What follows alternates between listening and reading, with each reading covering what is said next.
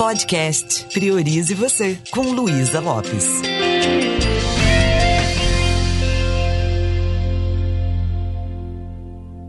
Olá, que bom que você está aqui comigo. No episódio anterior, eu falei sobre conta bancária emocional, sobre o banco do amor.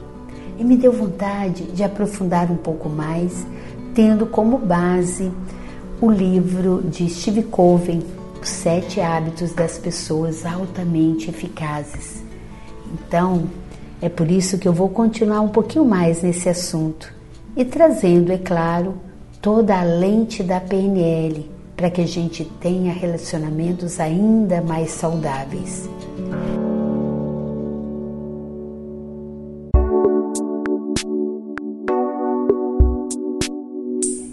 Segundo Steve Covey, existem seis depósitos que podem aumentar o nosso crédito nessa conta emocional da minha relação com o outro.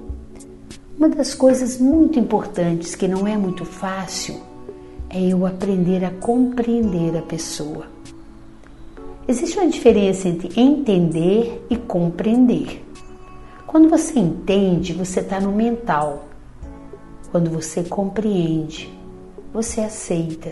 É uma atitude mais do coração do que da mente.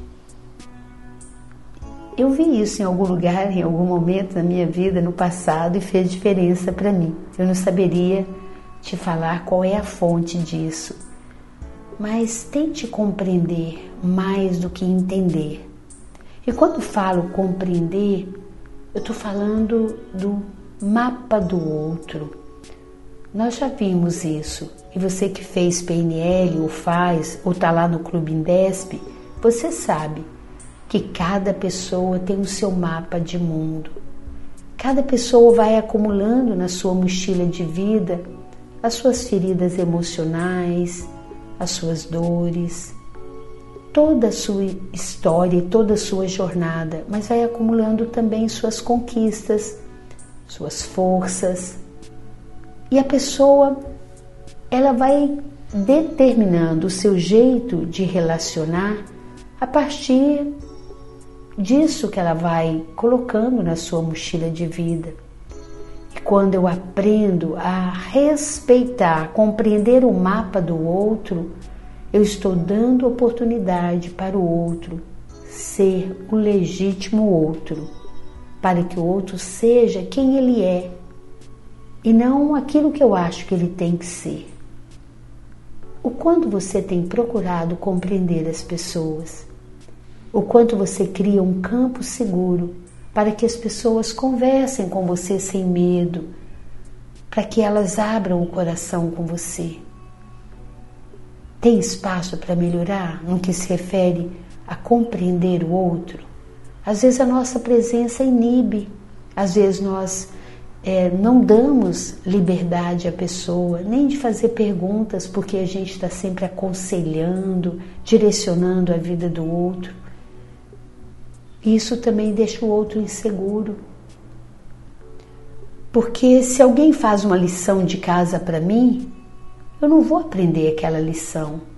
E na relação também é assim. Às vezes eu tenho que compreender e deixar que o outro, por ele mesmo, encontre a solução que seja adequada para o outro, para ele. Então é isso, compreender o outro. Eu diria que o número dois é prestar atenção nos detalhes, cuidar das pequenas coisas. Você sabia que um ato de gentileza pode ajudar o outro a começar a te olhar de um outro jeito? A te dar mais credibilidade, a se sentir respeitado por você?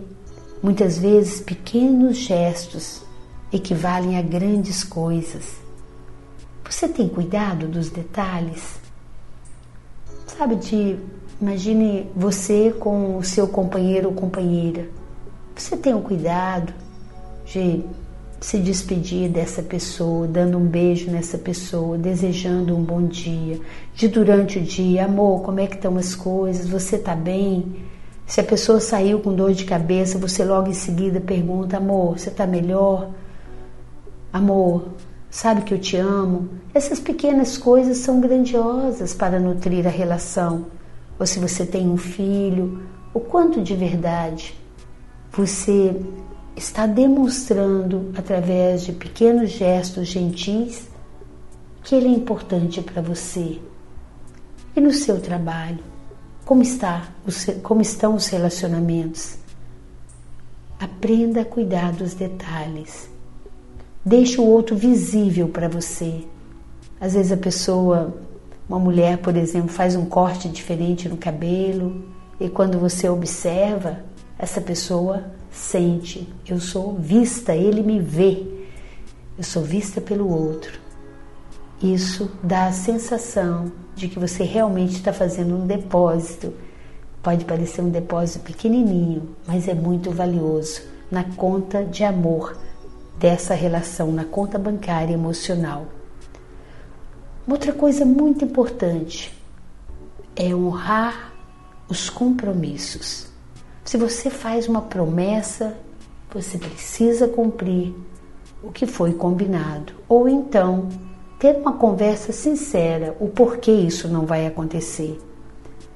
É muito triste quando a pessoa combina uma coisa, você está contando com aquilo e o outro não dá nem notícia. O não cumprimento de algo que foi prometido é um saque enorme na conta emocional e a relação pode ficar no vermelho. Eu estou dizendo, inclusive, quando você tem um compromisso, você está numa empresa, você tem um compromisso com aquela empresa e você começa a ficar desinteressado, não está cumprindo horário. Seja honesto, converse com essa pessoa, honre o que você combinou. E se é num relacionamento conjugal, é a mesma coisa. Não tem que deixar o outro na mão querendo adivinhar o que está acontecendo. Isso requer autoconhecimento, isso requer maturidade. Eu poderia dizer que uma outra coisa muito importante, eu acho que esse é o quinto ponto que eu estou falando, é demonstrar integridade pessoal. Isso inclui honestidade e é isso que gera confiança. Então procure adequar a realidade o que você está vivendo, as suas atitudes com as suas palavras. Mantenha as promessas, preencha as expectativas, cumpra os acordos. Então, essa integridade é uma atitude diante da vida, é uma atitude diante de, do outro, que tem muito a ver com o que eu terminei de falar, mas pense: qual é o seu propósito com essa pessoa? Qual é a sua intenção?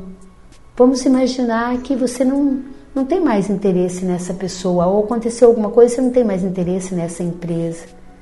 Então está na hora de você ter uma conversa muito verdadeira, olhando nos olhos, afinal de contas, essa pessoa não pode adivinhar o que está acontecendo com você. E se você começa a viver uma relação de faz de conta, chega o um momento que isso está pesando em você. Você vai se sentindo muito mal com isso. Então, procure ser íntegro, procure ser uma pessoa que é transparente com o outro. Outra coisa muito importante é a gente aprender a pedir desculpas sinceras. Quando você faz uma retirada nessa conta bancária emocional, Dependente, dependendo da situação, é um saque tão grande, como eu já falei anteriormente, que a conta fica no vermelho. Então, o que, que é importante ser feito? Exercitar a humildade, pedir desculpas, mas não só pedir desculpas da boca para fora, é colocar um propósito de mudança quem vai ser você agora para merecer continuar com essa conta bancária. O que realmente você vai fazer de diferente para que isso não aconteça de novo? Quando nós temos a humildade de pedir perdão, de pedir desculpas, nós estamos curando o relacionamento, nós estamos nutrindo a relação. E é assim que é isso que faz a relação é, se tornar mais duradoura, equilibrada. É isso que faz com que a gente abra espaço para o amor continuar fluindo na relação. Então tá aí algumas dicas simples. Eu peço para você pare um pouquinho, faça uma lista das pessoas que você sente que o seu depósito lá está bem baixo ou quase no vermelho e invista. Pense nessa pessoa com carinho. Talvez não seja por acaso que ela faz parte do seu círculo de amigos ou das pessoas que são caras para você. E a pergunta é: o que você pode fazer hoje para transformar o dia dessa pessoa? Qual é o exercício que você vai fazer internamente para poder encantar o seu cliente, encantar essa pessoa?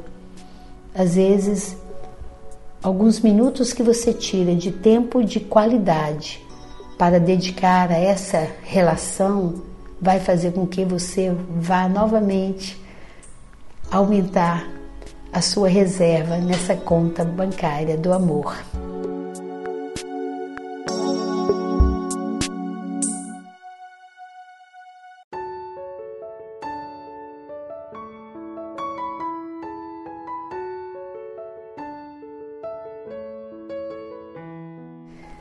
É isso. Eu espero de verdade que isso tenha feito sentido para você. Beijo bem carinhoso e priorize você.